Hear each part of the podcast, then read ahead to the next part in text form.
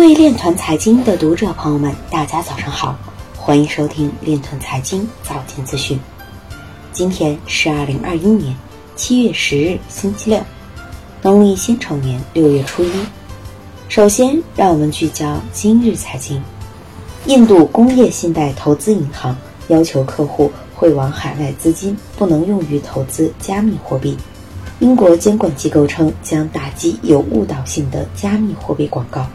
国务院办公厅表示，将加快贸易金融区块链平台建设。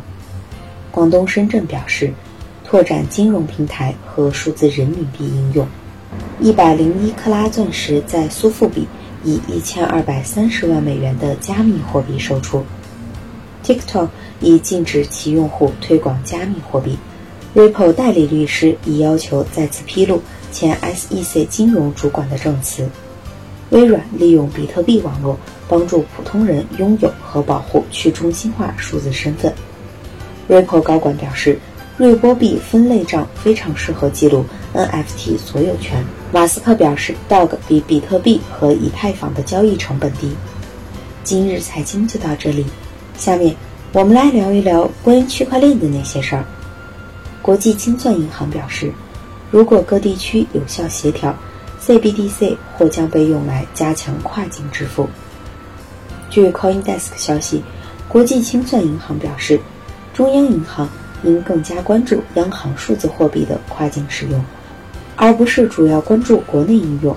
在周五发表的一篇论文中，国际清算银行表示，尽管 CBDC 的影响超越国界，但央行正在关注国内需求。该论文总结道。如果不同司法管辖区的 CBDC 项目得到有效协调，CBDC 可能会被用来加强跨境支付。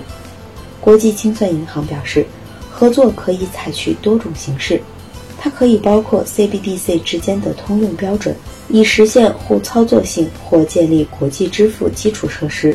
此外，鉴于 CBDC 将在不同司法管辖区以不同速度推出，CBDC。与现有支付系统之间需要具有互操作性。